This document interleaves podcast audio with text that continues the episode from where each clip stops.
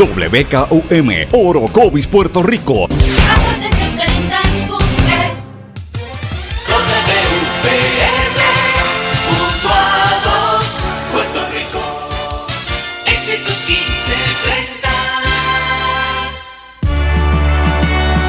Transmite WEXS Patillas Guayama. XXX 61. Escuchas WMDB desde Fajardo, Puerto Rico, a través del 1480M y a través de www.el1480.net. 1480. Todo lo que dice genera controversia. Cada vez que ella se expresa, los haters se agitan, los políticos tiemblan porque es la única comprometida con la verdad. Periodista, bloguera, relacionista licenciada, analista de la noticia, escritora y le dicen la provocadora en las redes sociales. Y ahora comienza en blanco y negro con Sandra Rodríguez Coto. Bienvenidos a su programa en blanco y negro con Sandra. Hoy es lunes 13 de agosto de 2018, nuestra edición número 79, por aquí por la red informativa de Puerto Rico. Les saluda Sandra Rodríguez Coto, deseándoles una semana muy buena, muy productiva para todos esos estudiantes que comenzaron en la escuela pública del país o la en la Universidad del Estado y también las privadas, que algunas comenzaron las clases hoy. Les deseo un maravilloso semestre a los maestros que lleguen con energía a pesar de, de los desplantes y todo el problema que ha habido durante este verano, pero vamos a enfocarnos hacia lo que es importante, que es el trabajo y que estos niños echen hacia adelante.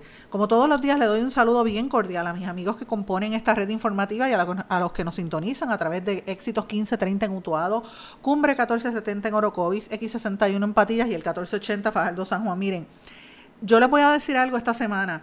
Yo voy a dar unos días en lo que se van organizando las escuelas, ¿verdad? Los primeros días siempre hay, eh, ¿verdad? Un poco de inestabilidad. Pero yo voy a estar pendiente. Usted me escribe, me puede escribir a través de Facebook Sandra Rodríguez Coto o en Twitter SRC Sandra o le puede escribir a cualquiera de las emisoras.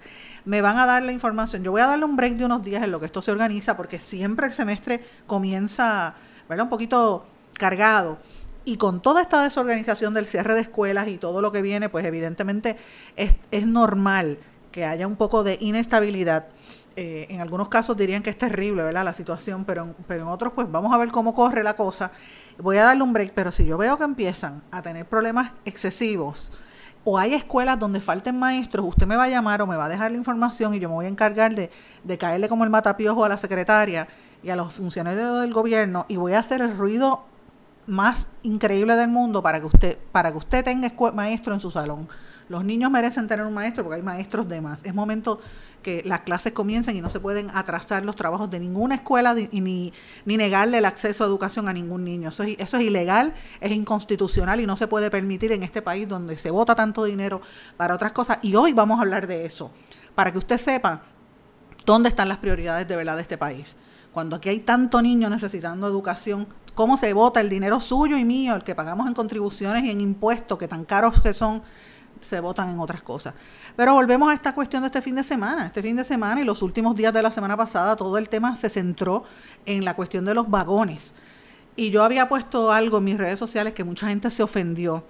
Algunos amigos del PNP, estadistas, estaban bien molestos conmigo porque yo hice este planteamiento y incluso me llamaron, me decía, pero Sandra, todos los semestres empiezan mal. Y yo decía, sí, le decía, sí, los últimos años han empezado mal, pero porque se haya, haya pasado mal antes no se puede justificar ahora, porque ahora se sabía y eso se había prometido que no iba a suceder.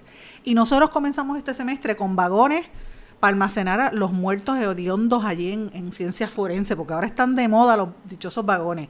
Vagones para meter a los estudiantes, supuestamente que los va a pagar FEMA. Mire, los sistemas, los, los salones de, clase y en, en las escuelas públicas hace años que tienen vagones y siempre son temporales y termina siendo una cosa casi permanente allí. Así que hay vagones para los muertos hediondos, vagones para meter estudiantes y vagones para almacenar alimentos. Oigan, eso sucedió la semana pasada y yo lo digo por aquí porque no tengo ningún problema. Esto salió en la, en la colega Radio Isla. Fue un video que preparó mi amigo Jesús Rodríguez García, quien yo amo y adoro y debe estar a esta misma hora en la otra emisora. Y yo lo digo con toda sinceridad, lo amo y lo adoro, es mi amigo, lo quiero y somos grandes amigos, Jesús, Jesús y yo, eh, bien, bien amigos y trabajamos juntos en aquella cobertura en otra emisora, en Guapa Radio, porque Puerto Rico es muy chiquito, todos nos conocemos. Y Jesús se fue, que es un tremendo reportero, se tiró para la calle y vio los vagones que hacían varias semanas que había ese rumor de estos vagones que estaban detrás de la Comisión Estatal de Elecciones y no les dejaban pasar. Y ha tomado un video que estaba corriendo en todas las redes sociales, pero, ¿verdad?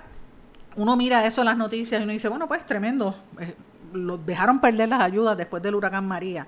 Pues no, por dos razones principales. La primera, eso salió en el New York Times, señores. Salió en el New York Times, en portada del periódico New York Times, impreso y online. Ha salido en prácticamente todos los, todas las cadenas de televisión en los Estados Unidos y el principalísimo reportero Dan Rather que hoy por hoy está considerando, está siendo considerado como uno de los mejores periodistas de los principales de la época de oro del periodismo, un señor muy muy serio agradeció y felicitó al reportero David Begnott, quien agarró esa, de CBS, que agarró esa noticia y rápido vino otra vez aquí a Puerto Rico a fiscalizar. Y eso trasciende a la nación americana. Señores, nos estamos viendo cada día más como ridículos en la prensa de los Estados Unidos, porque esos vagones llenos de alimentos pudieron haberse repartido entre la gente que lo necesitaba y los dejaron podrirse allí. Esos vagones estaban adscritos a la fortaleza, a la oficina de la primera dama, que se desentendió y qué casualidad que coincide con la entrega de premios que le dieron a la primera dama unos contratistas de este gobierno, que vamos a hablar de eso más adelante, le dieron ese premio en Argentina. Y mientras ellos estaban dándose la vida de Pachá, el gobernador y la primera dama, la comida pudriéndose. Cuando aquí hay hogares de mujeres maltratadas, hogares de envejecientes, hogares de niños que son removidos de las casas de sus padres biológicos, que pasan tanta necesidad. Y mira toda esa ayuda allí eh, pudriéndose, llena de excremento de ratas y de, bueno, una cosa horrible. Y lo peor de todo es que volvemos a quedar en ridículo porque la prensa internacional nos está viendo. Usted no se crea que solo los Estados Unidos no lo ve. Claro que lo ve. Y seguimos quedando muy mal. Me parece que la forma en que se expresó el, el presidente de facto de la Comisión Estatal de Elecciones, Nicolás Gautier, a quien yo aprecio en lo personal, porque lo conozco hace muchos años, Nicolás, lo cogieron contra la pared y no supo expresarse adecuadamente. Yo creo que, que debió haber sido más enérgico y exigir que sacaran esas porquerías de allí que estaban llenas de, de escombros. Pero bueno, es que también uno tendría que preguntarse para qué la Comisión Estatal de Elecciones opera durante tantos meses y tantos años cuando aquí no hay elecciones. Pero bueno, ahí vemos cómo se vota el dinero en este país. Yo quiero llamarle también la atención a, ustedes que este fin de semana yo publiqué una columna que la titulé, la pueden buscar en Noticel, aquí manda la negra, y lo hice con toda la santa mala intención. Yo sé que mucha gente también se molesta cuando yo lo escribo, porque yo, yo planteo y traigo a colación el tema irónico de la raza, el poder y las ironías de lo que es el racismo en Puerto Rico, de, de estos temas que a la gente no le gusta hablar, de por qué quién es la que de verdad nos manda aquí en Puerto Rico y a mi juicio la que manda es la jueza Taylor Swain, Laura Taylor Swain. Y uno dirá, no mandan aquí, aquí quien manda es la Junta. No, señores. La Junta se supone que tenga el poder delegado por el Congreso, según la ley promesa. Pero ustedes saben que los casos se han llevado a los tribunales, el Senado, la Cámara y hasta el propio gobernador impugnaron los casos. Quien tiene que tomar la decisión y la última palabra la tiene la jueza. Así que ella es la que está también negociando los términos del acuerdo de la deuda.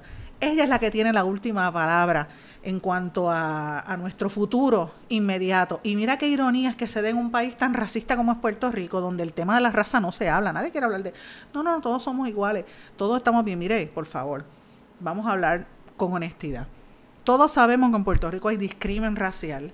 La gente que es negra pasa más trabajo. La gente que es negra en Puerto Rico tienden a ser los más pobres, son los que más están en las cárceles. Y eso es por diseño. Son gente que no tienen acceso al, a, la igualdad de condiciones que el resto de la sociedad y viven en desigualdad porque viven en extrema pobreza. Son muy pocos los negros que hay en, en posiciones de poder. Ciertamente en el mundo de las finanzas, Dígame cuántos negros son presidentes de banco en este país. Dígame cuántos negros hay en el, aparte de Korthoff en el Tribunal Supremo, que es como un, token allí, este, un poquito estrella, que es trigueño. ¿Cuántos más hay? Eso vino a ser ahora, hace poco. ¿Cuántos hay en el, en el gobierno actual? ¿Cuánto, en el gobierno anterior, cuántos había? O sea, vamos, vamos a poner las cosas en perspectiva. Cuando hacen el censo, preguntan cuántos son negros y los puertorriqueños dicen que no somos. Yo, pero ven acá. ¿Y tu abuela dónde está? Como decía Fortunato Vizcarrondo. Yo pregunto, claro, en el gobierno millennial preguntarán quién es este Fortunato Vizcarrondo. ¿Será Pablo Coelho o alguien así? Miren, lo digo en tono de broma y en sarcasmo porque no se conocen su historia. Aquí hay que conocer la historia y hay, saber de, hay que saber de dónde planta, eh, salimos. Y miren si yo digo que son racistas, que aquí la semana pasada en Telemundo destituyeron al periodista, lo, lo, lo suspendieron al periodista Héctor Vázquez Muñiz porque hizo un comentario sobre una judoka cubana que la comparó con un oso, dijo osa. Obviamente la directora técnica de ese, del Comité Olímpico, Tere Miranda, me parece que es la que estaba allí, pudo haberlo llamado a capítulo allí en el momento para que él hiciera una aclaración al aire y no, eso lo llevaron a Telemundo y se formó todo este revolú y un montón de gente empezó a escribir y a criticar al canal y a amenazar con boicots y cosas por el estilo y para mí esto es una estupidez cuando en los mismos medios de comunicación y una hipocresía más que nada, eso es lo que planteo por escrito, porque yo me atrevo a decirlo.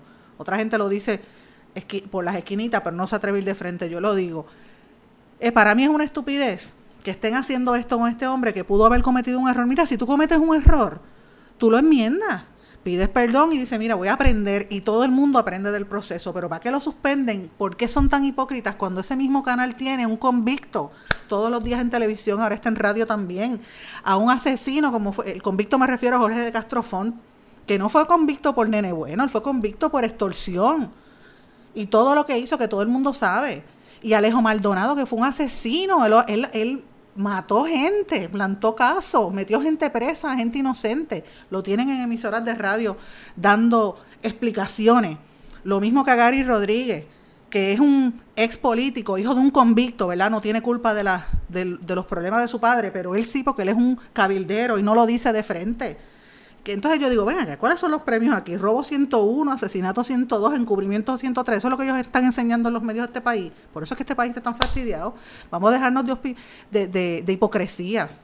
Eso que le hicieron Héctor Vázquez Muñiz está de más. Eso está de más. Eso, y es una hipocresía que no se, no se justifica.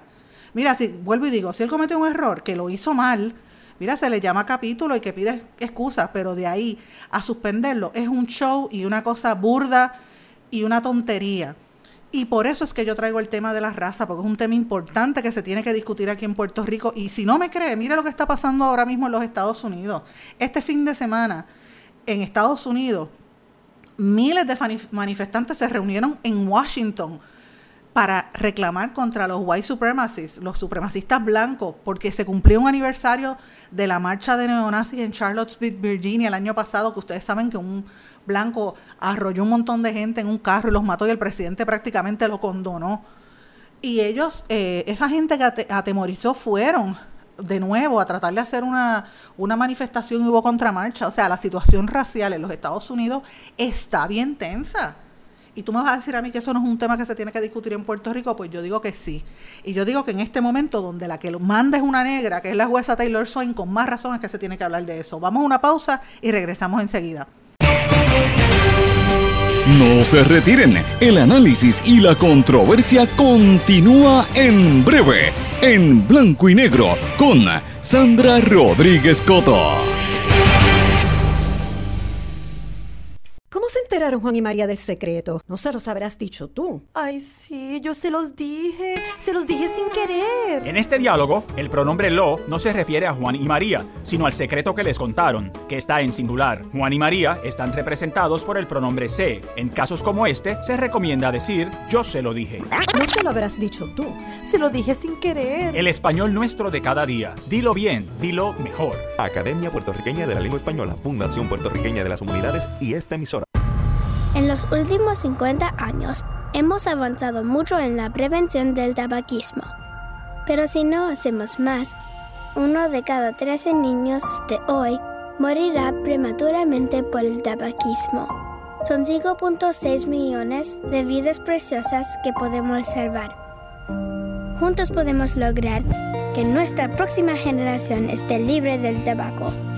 Más información en surgeongeneral.gov. Rabiosa, yo soy rabiosa. Oye, tú estás loca. ¿Tú no sabes lo que es tener rabia? La rabia es un asunto serio Es un virus mortal que se transmite de animales a seres humanos por medio de mordidas de cualquier mamífero. En Puerto Rico, el Departamento de Salud atiende a más de 500 personas cada año por haber estado expuestas a rabia. Visita tu médico veterinario licenciado y colegiado y vacuna a tu mascota. Busca más información en la página del Colegio de Médicos Veterinarios de Puerto Rico. Mantente alerta. Adopta la actitud. Servicio público de esta emisora. Soy activista. Soy dueño de negocios. Yo soy una educadora. Soy pareja. Soy un amigo. Y estoy viviendo con el VIH. Y vivo con VIH.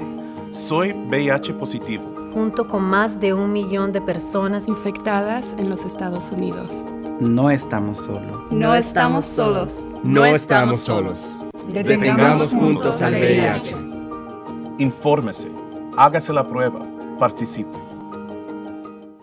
El verbo avanzar tiene varias acepciones en el español general. Por ejemplo, ir hacia adelante. Pude avanzar entre la multitud. Transcurrir el tiempo o acercarse a su fin. Avanza la tarde y se alargan las sombras. Y progresar o mejorar. Rosa ha avanzado mucho en sus estudios. Pero en Perú y Puerto Rico, avanzar también tiene el sentido de darse prisa. Se están acabando los 30 segundos y tenemos que avanzar. Español puertorriqueño. Atrévete y dilo. Mensaje de la Academia Puertorriqueña de la Lengua Española, Fundación Puertorriqueña de las Humanidades y esta emisora.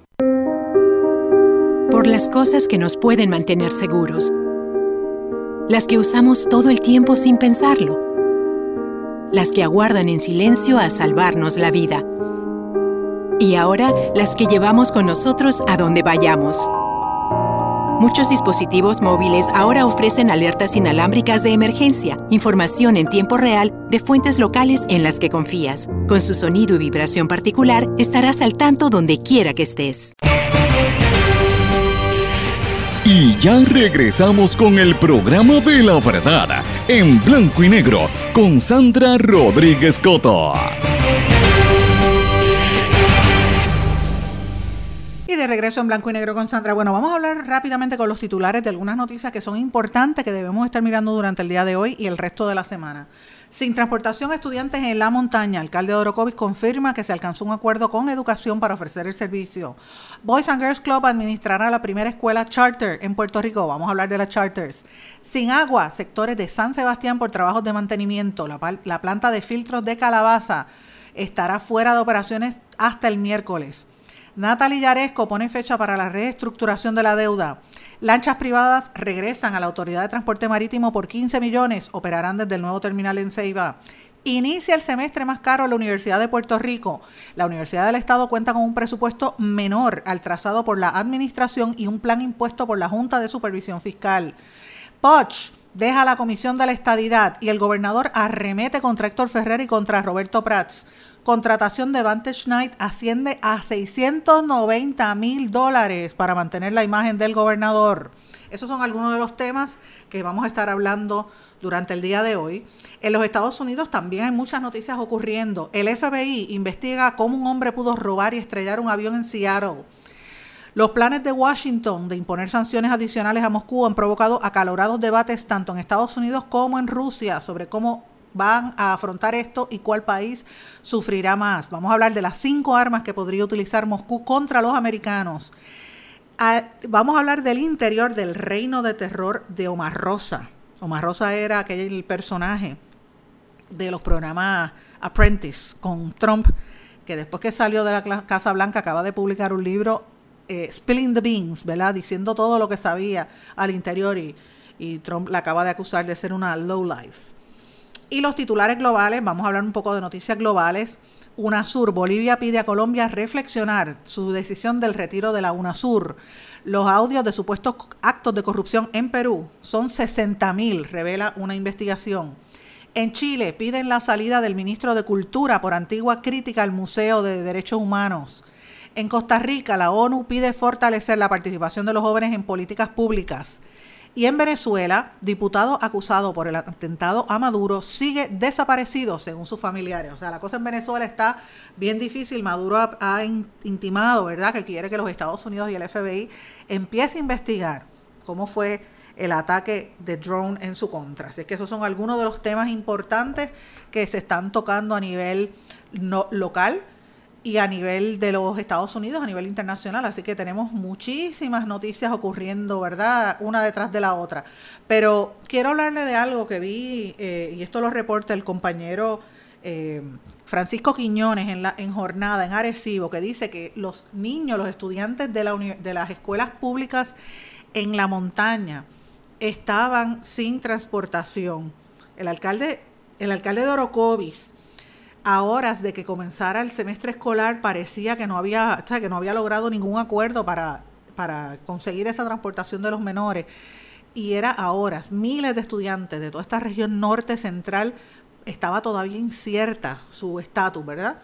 La situación más grave eh, era más grave de lo que se aparentaba porque varias escuelas que el Departamento de Educación cerró en Morovis y en Orocovis, y ustedes saben que movieron a los estudiantes a comunidades distantes. Entonces, un grupo de madres de niños que estudiaban en la escuela Manuel Díaz, la que cerraron, llamaron a la atención de la secretaria Kelleher que todavía no sabían cómo el Departamento de Educación los iba a llevar a las escuelas nuevas. La Manuel Díaz tenía 168 estudiantes. Fueron sacados de allí para, a partir de hoy, ir a la Juana Goyita Vilés o al elemental del barrio Barahona. Eh, también estaban buscando qué pasaba con las clases, la incertidumbre si las clases iban a empezar. En algunas de esas escuelas no hay maestros. Eso, y eso fue, imagínate, eh, eh, es parte de lo que la gente está con la atención. Mire lo que está pasando. En Morovis cerraron las escuelas Carlos Alberio, Manuela Díaz, segunda unidad David Colón Vega. Entonces el alcalde de Orocovi, Jesús eh, Colón Berlingeri, confirmó que había llegado a un acuerdo con el Departamento de Educación para ofrecer la transportación, pero eso fue última hora. Y pues obviamente él dice, mira, yo no quiero echarle leña al fuego porque hemos estado dando seguimiento a esta situación desde que se acabó el semestre, o sea, desde mayo. Pero mira cuando vienen a resolverlo ayer.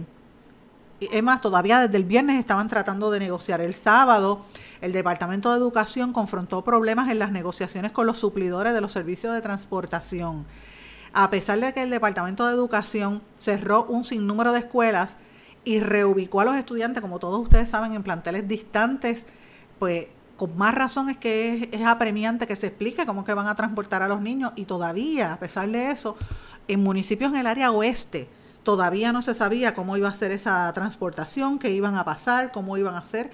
En el caso de Orocovis, el recorte que le dieron fue de casi un 14% del presupuesto, alegando que había menos estudiantes eh, y según el alcalde esa información es, incorrecta. Así que tenemos que empezar a ver ahora cuán cierto estaba lo que dicen los números del, de la de, ¿verdad? Del, del matrix ese que tiene la, la, base de datos matriz que utiliza el Departamento de Educación para decir, mira, tumbé esta escuela, esta se va, porque hay 300 estudiantes nuevos, eh, menos. Y cuando viene la, a ver no son 300 menos, son 300 más. Eso está pasando en algunos municipios, así que hay que tener mucho cuidado con esta situación porque ciertamente volvemos a lo mismo, los niños tienen derecho a la educación y no se les puede coartar ese derecho. Y hablando de educación, como mencioné eh, antes de comenzar este segmento, Boys and Girls Club va a administrar la primera escuela charter en Puerto Rico, el anuncio lo hizo ayer en conferencia de prensa el señor gobernador Ricardo Rosselló quien estuvo haciendo, ¿verdad? Entre otras cosas, este anuncio diciendo de la importancia, entre, entre otras cosas, la importancia tan, tan magistral. Vamos a escuchar, a ver si consigo el audio. Eh, no, no tengo el audio ahora mismo con nosotros, pero básicamente el gobernador anuncia que, eh, que el, y conjunto con la Secretaría de Educación, que la primera institución en administrar una charter bajo la ley de, escuela pública Alianza va a ser eh, Boys and Girls Club de Puerto Rico. Ellos sometieron una propuesta que fue acogida y es una escuela de kinder a quinto grado que va a tener, ellos recibieron 243 peticiones de gente que quería o entidades que querían, eh, comenzar estas escuelas charter y ellos van, eh, Boys and Girls Club va a coger la escuelita de la, de la urbanización Villa Pradas en el residencial Ernesto Ramos Antonini de Río Piedras. También se mencionó la escuela, eh, la organización Caras de las Américas, que solicitó la escuela Rosalina Martínez de Guainabo, que tiene 315 estudiantes. Otras son Techno Innovators, Lip Social Enterprise y el Centro para Puerto Rico, el de Sila María Calderón. Entre otras cosas, ¿verdad? Hay también unas escuelas alianzas que piensan utilizar en los municipios de Villalba, Aybonito, Coamo, Calley y Orocovis. Esos son algunos, escuchemos. Es importante eh, que vean que este proceso fue uno eh, bien pensado, riguroso y robusto. Eh, había que hacer un plan de consulta donde se iba a la comunidad para recibir el insumo un plan académico que cumpliera con los objetivos de poder aumentar el aprovechamiento académico y las oportunidades para nuestros niños, un plan operacional para que eh, se pudiera mecanizar lo que era esa gran aspiración y la visión eh, en resultados con nuestros niños, entiéndanse, tener la facultad y eh, tener todos los componentes para que pueda correr el plantel de la manera más, más, más clara. Y por último, bien importante en estos tiempos, un plan financiero donde se puedan utilizar esos recursos de manera más, más efectiva. De ahí entonces se evaluaba si cumplía con los estándares, si cumplía con algunos comentarios que se tenían que, que revisar eh, o si no cumplía eh, con, esos eh, objetivos. Y en el caso nuevamente del Boys and Girls Club, que pues cumplieron con todos los estándares, esto cuando se les solicitó comentarios en, una de las partes, esto respondieron rápidamente y por eso es que hoy Puerto Rico cuenta con su primera escuela alianza que aspiramos a que sea un modelo de cara hacia el futuro y que le permita a nuestros niños tener oportunidades. Este fue el anuncio que hizo el gobernador en el día de ayer en una rueda de prensa donde prácticamente pues menciona que, como mencioné hace un ratito, que Boys and Girls Club va a ser la primera escuela alianza, eh, básicamente eh, bajo el programa este de las escuelas charter. Vamos a estar atentos, bien atentos a toda esta información, a todo lo que está diciendo el gobernador y a quienes, eh, cómo es que va a ser ese proceso. Mi deseo de todo corazón es que sean exitosas porque en la medida en que estas escuelas sean exitosas, nuestros niños van a ser exitosos. Tenemos que desearle, eh, ¿verdad? Que, me, que echen hacia adelante. Lo que me molesta es que no se le haya prestado esa misma atención a la necesidad que tienen los maestros en los salones de las escuelas públicas, eh, con tanta necesidad y tanto talento que hay en las escuelas públicas de este país, porque miren que es mucho. Pero bueno, inicia el semestre escolar en la Universidad de Puerto Rico mucho más caro, es el semestre más caro del año. Comenzó los 11 eh, unidades del sistema de la UPR. Y cuando yo digo es el más caro, porque ustedes saben que subieron los costos de matrícula cerca de un 70%, ¿verdad? Eh, y obviamente aumentaron las matrículas. La UPR tiene 40 millones en beca, pero ese dinero no le da para la cantidad de estudiantes. Ya los estudiantes se están quejando mucho, se les está haciendo bien difícil. No han dado a conocer cuánto ha sido la matrícula total de la universidad. El año pasado la matrícula fue de 58.677, pero después del paso del huracán, 2.7% de todos los estudiantes se fueron o se dieron de baja, lo que representó casi 1.561 estudiantes menos. Así que todo eso tiene un impacto, créanme, todo eso tiene un impacto importante en la forma en que se, en que se manejan los sistemas de educación en el país. Y por otro lado, Yaresco pone fin a la pone fecha para la reestructuración de la deuda. Según la directora ejecutiva de la Junta, de 12 a 18 meses, o sea, entre un año, año y medio, tiene que ya estar reestructurada la deuda por completo.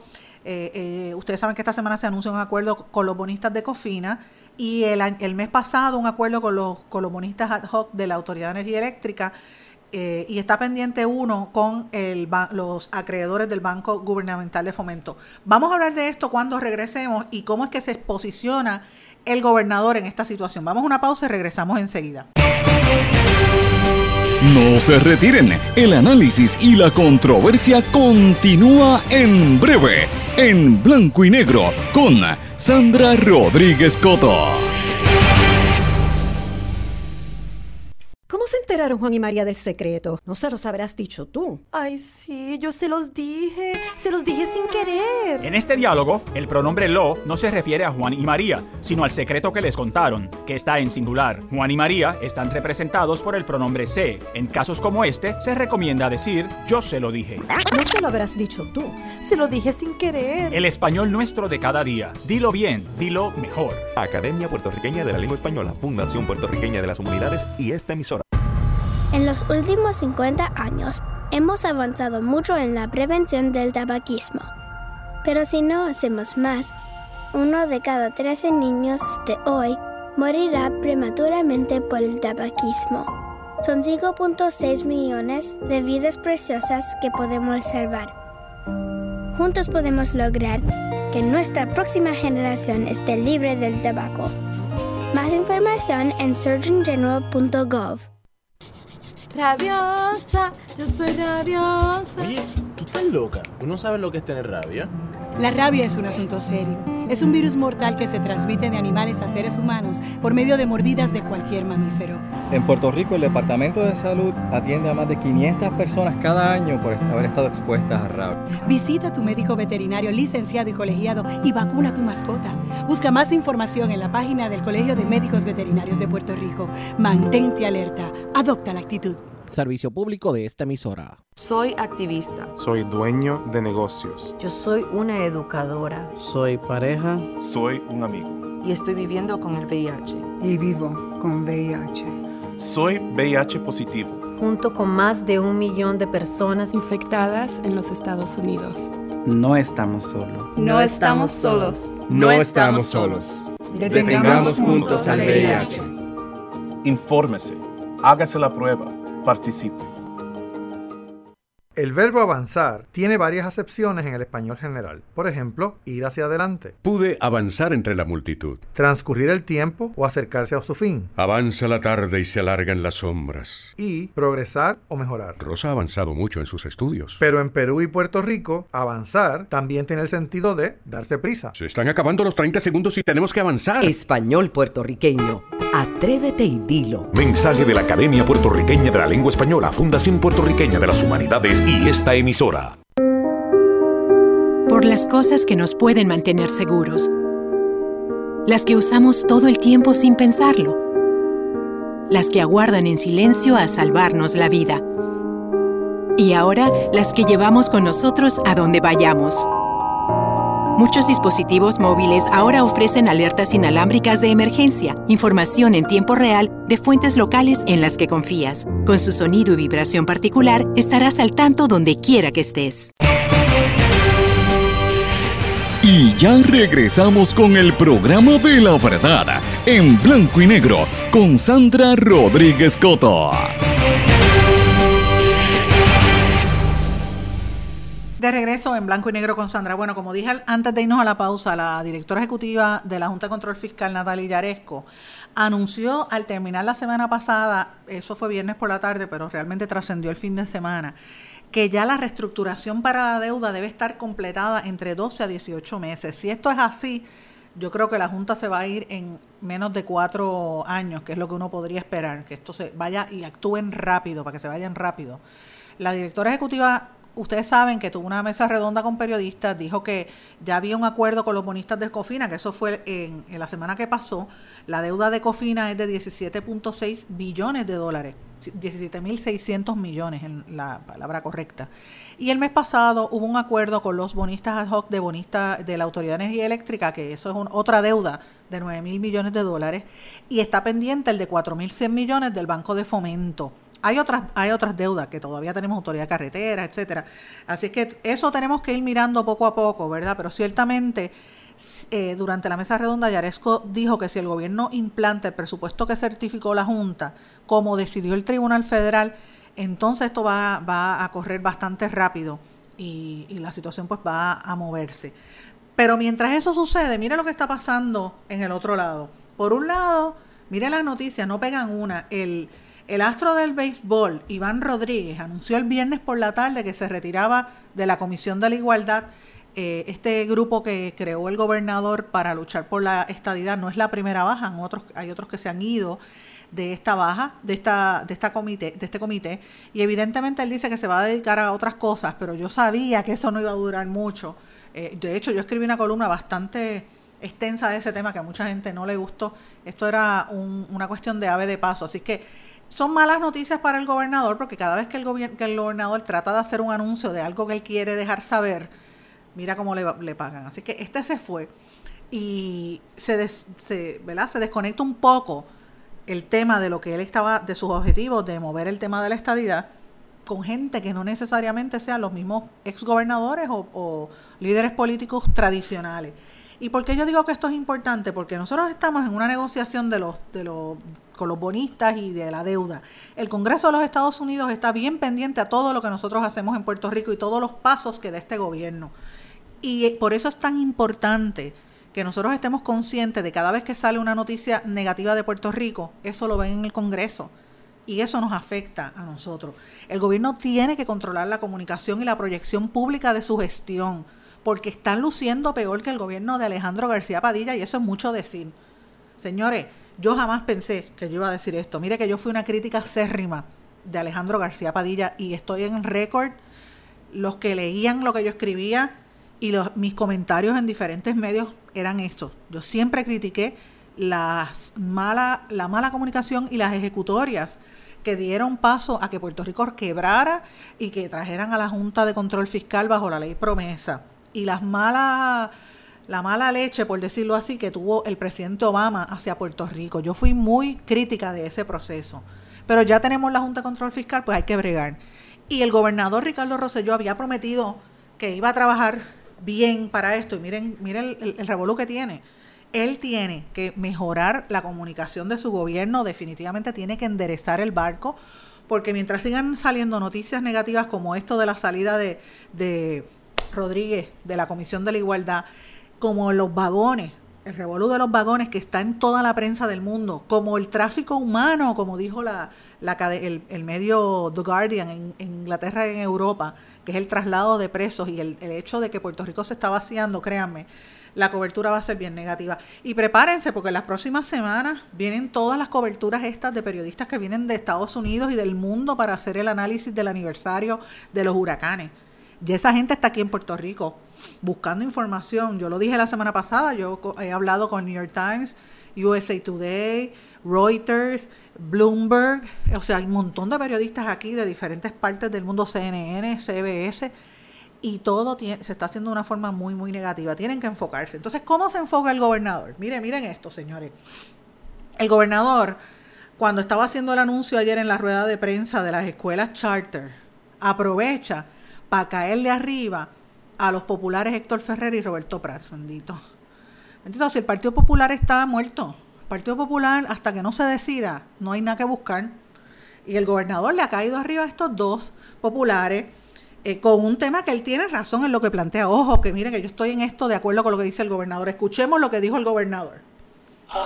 Héctor Ferrer y eh, Roberto Prats eh, debieron haber dicho al pueblo de Puerto Rico que habían sido contratados por los bonistas cuando estaban criticando los recortes que precisamente nosotros logramos contra los bonistas. Sabiendo esto ahora, eh, pues hace sentido porque critican el que hemos reducido en más de 20 mil millones de dólares la deuda de Puerto Rico. Y la conclusión es sencilla, que estas acciones no le beneficiaban a sus clientes. Estas acciones no le... Eh, pero las acciones sí le benefician al pueblo de, de Puerto Rico. Y es lo crítico que podamos ver aquí, que aquí hay un ahorro eh, para el pueblo de Puerto Rico.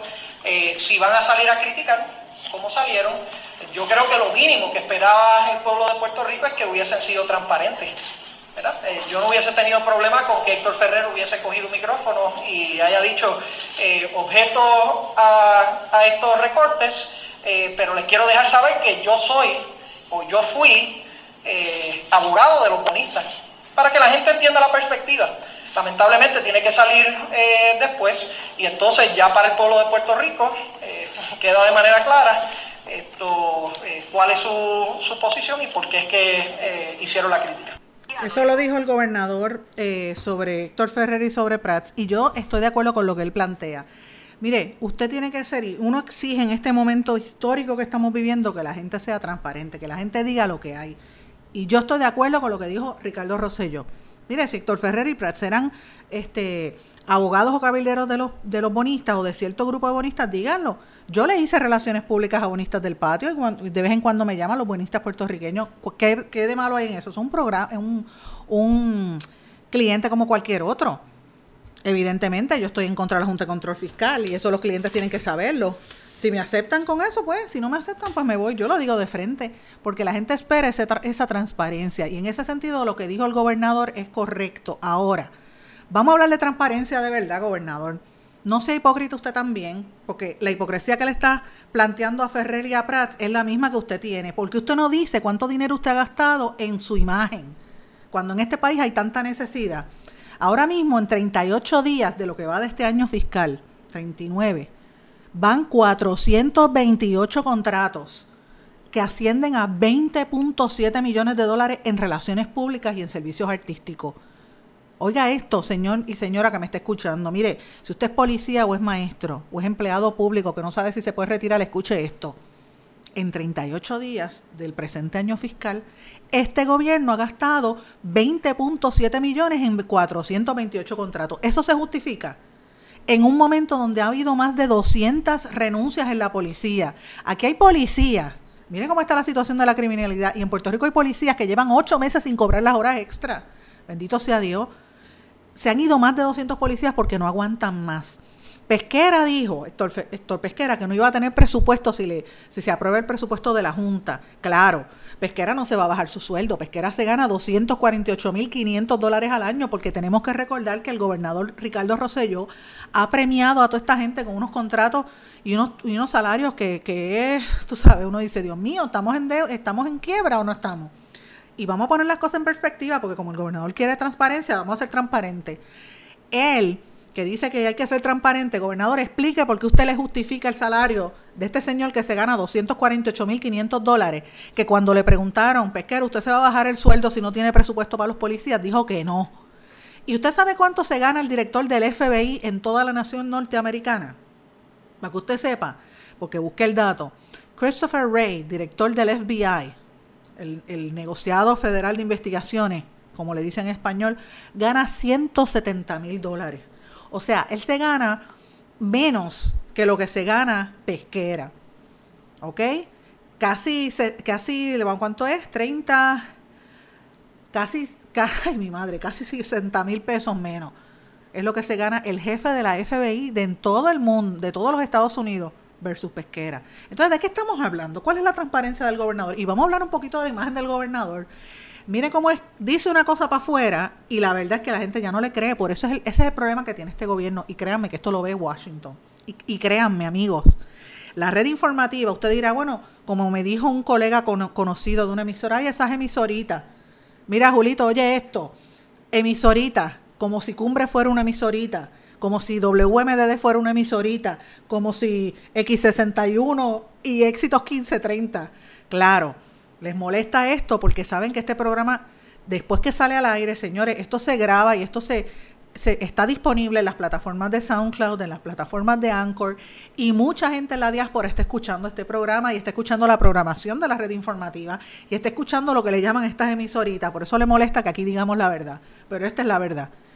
Y miren esto, señores el gobernador que reclama que los otros sea transparente no explica cómo es posible que él esté con este pataleo de que hay que recortar fondos y sin embargo la compañía de fomento industrial Pritco le extendió nuevamente el contrato al pana del gobernador Manny Ortiz, que es el cabildero más cercano que tiene este gobierno, un contrato por 690 dólares al año, 690 mil Oigan esto, 690, casi 700 mil dólares al año.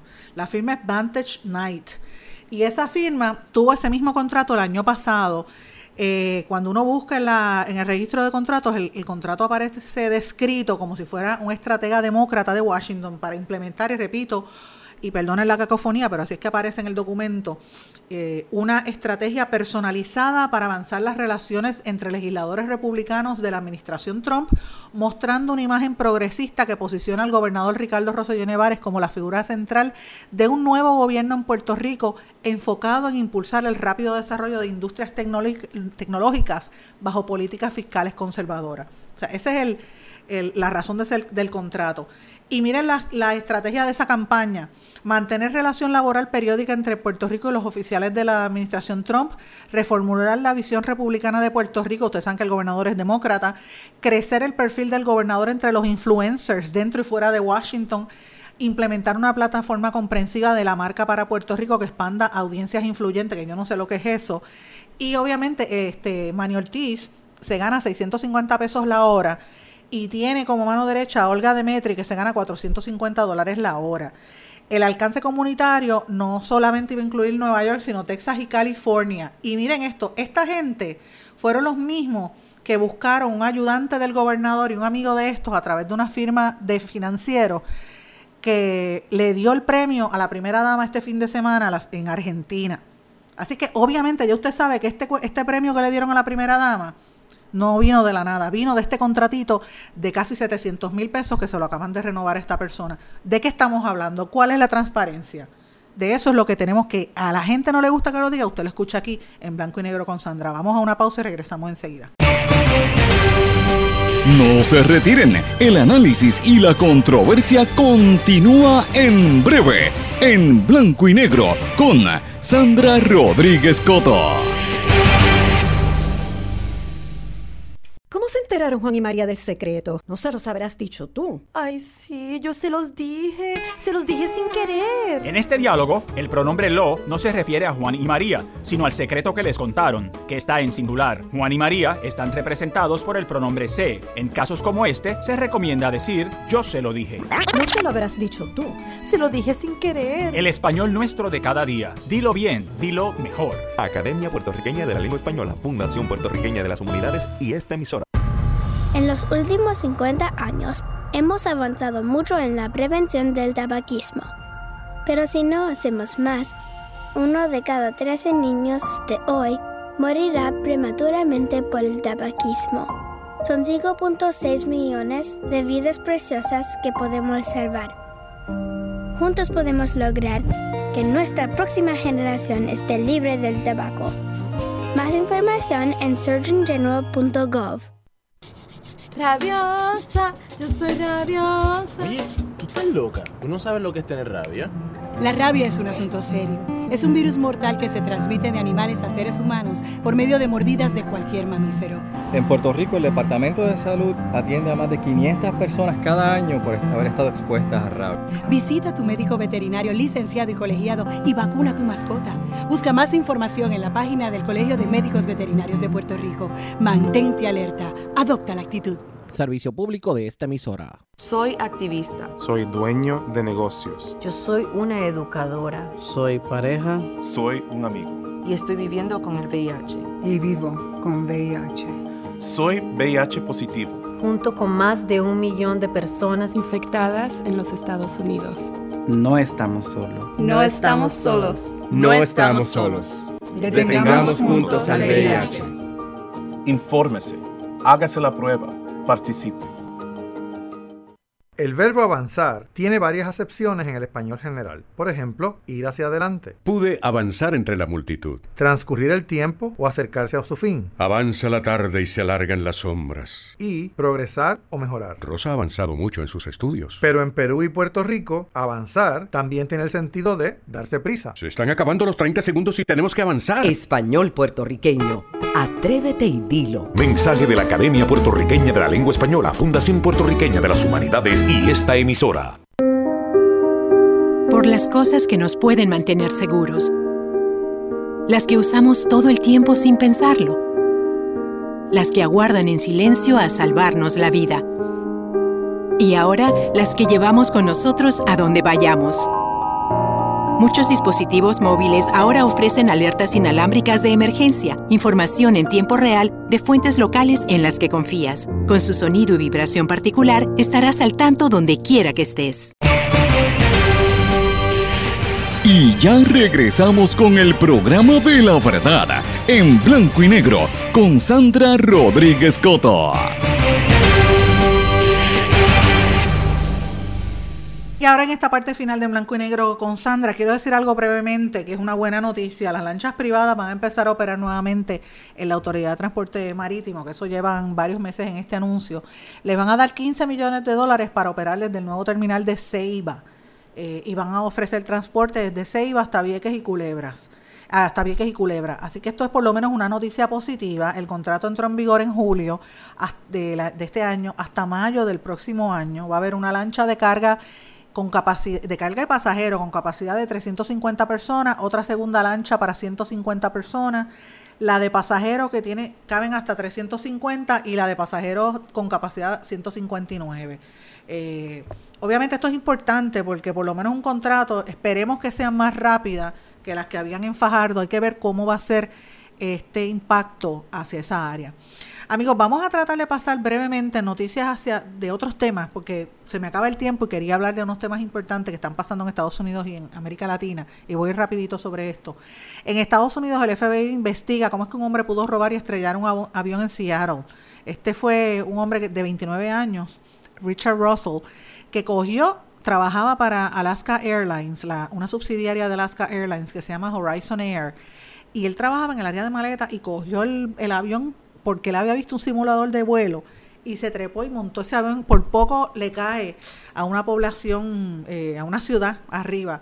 El, el, avión supuestamente él lo estrelló contra un área que era desierta, no se sabe si fueron los aviones militares que tenía alrededor que lo tumbaron, pero bueno, eso están investigando ahora, parece que el hombre se volvió loco, era un hombre joven. Eh, y sabrá Dios eh, hasta qué nivel uno tiene de acceso a esos a esas máquinas eso es un peligro imagínate. Este habría que ver quién lo hizo. Y esto pues me llama mucho la atención también de lo que está pasando. La semana pasada nosotros aquí hablamos de un sitio que encontraron eh, creo que fue en Arizona si no me equivoco donde encontraron unos nenes en condiciones infrahumanas.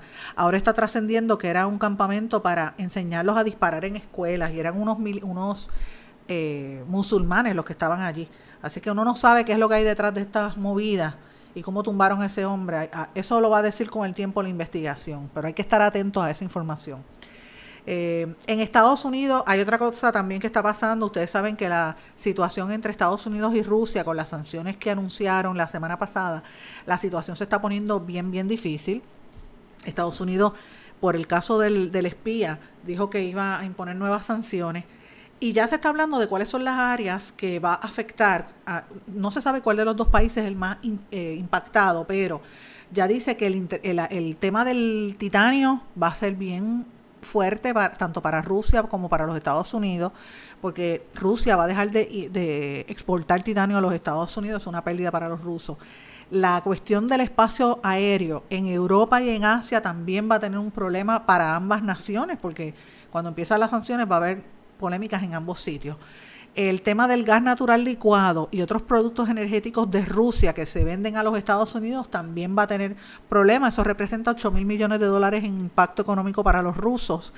Las empresas americanas y su entrada a los Estados Unidos, los McDonald's, los General Motors, Procter Gamble, Boeing, todas estas empresas norteamericanas, Johnson Johnson, General Electric, que tienen facilidades e instalaciones en Rusia, van a empezar a, a tomar represalias contra ellos y eso va a tener un impacto que va a desencadenar también, anticipan, en problemas en la economía norteamericana, porque al tener pérdidas o, cualquier tipo de sanción, pues estas empresas obviamente lo van a pasar al consumidor, hay que ver qué va a pasar ahí. Y el tema de los cohetes también, ahora mismo están en esta guerra Estados Unidos por la cuestión de, de la fuerza militar espacial que anunciaron la semana pasada y, evidentemente pues ahí hay una competencia entre ambos, que por cierto en este tema déjenme decirle que ya hubo una baja en la Casa Blanca. El principal oficial eh, de operaciones de la campaña de Trump, Michael Glasner, dijo que pues se iba a, a, favorecer esto que hizo el presidente, pero ya hay una guerra al interior de la Casa Blanca entre el team del presidente y del vicepresidente por quién, quiénes son los, los que van a estar dirigiendo esa, esa nueva fuerza militar que eh, espacial, ¿verdad? Una fuerza militar que piensa lanzar el gobierno de los Estados Unidos.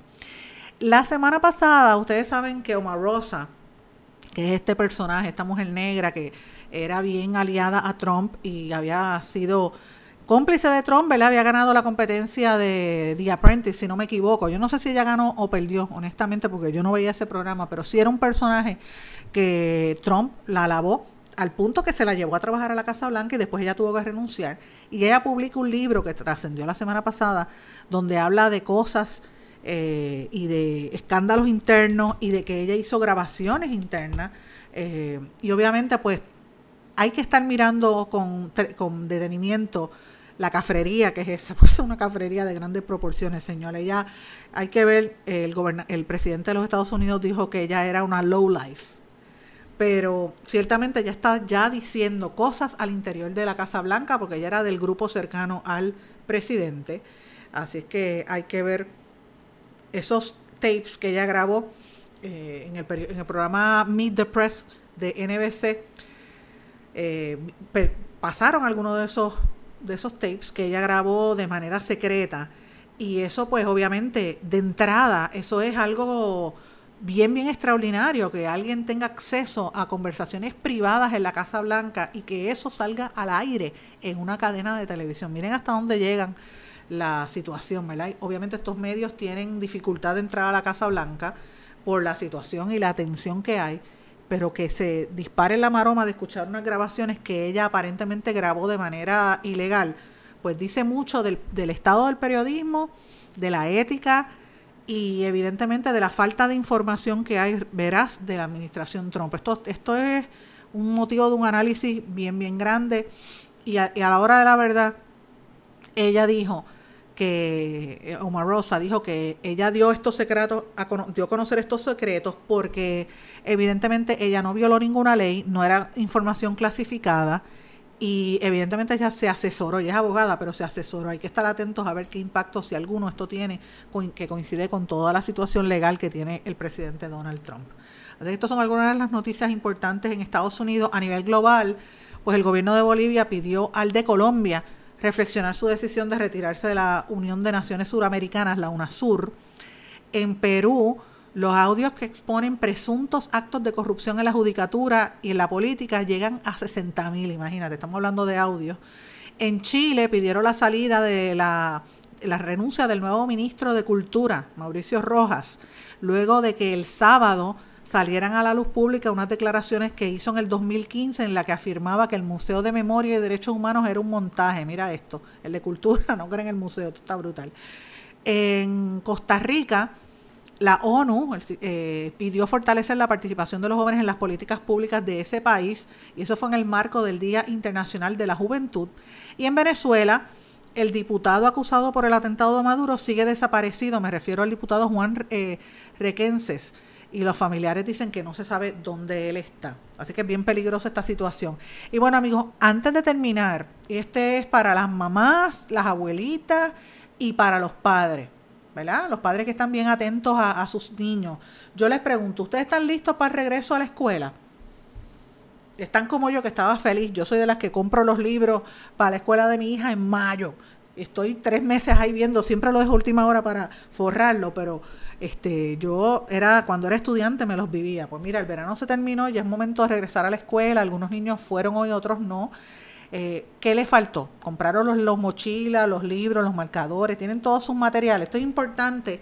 Y otras cosas que también, aparte de los materiales, es importante que tengamos. Miren, mamá, es una recomendación que les estoy dando. Tiene que llevar a sus hijos al médico. Averigua que eh, tenga las vacunas al día. Haga una cita médica con, su, con, con el pediatra para, para verificar que el niño esté bien. Vaya al dentista también si puede. Esas son cosas que se debieron haber hecho con tiempo en el verano busca el programa de la escuela, mire cuáles son las actividades, verifique que su nene pueda comerse una, una meriendita en el momento, ¿verdad?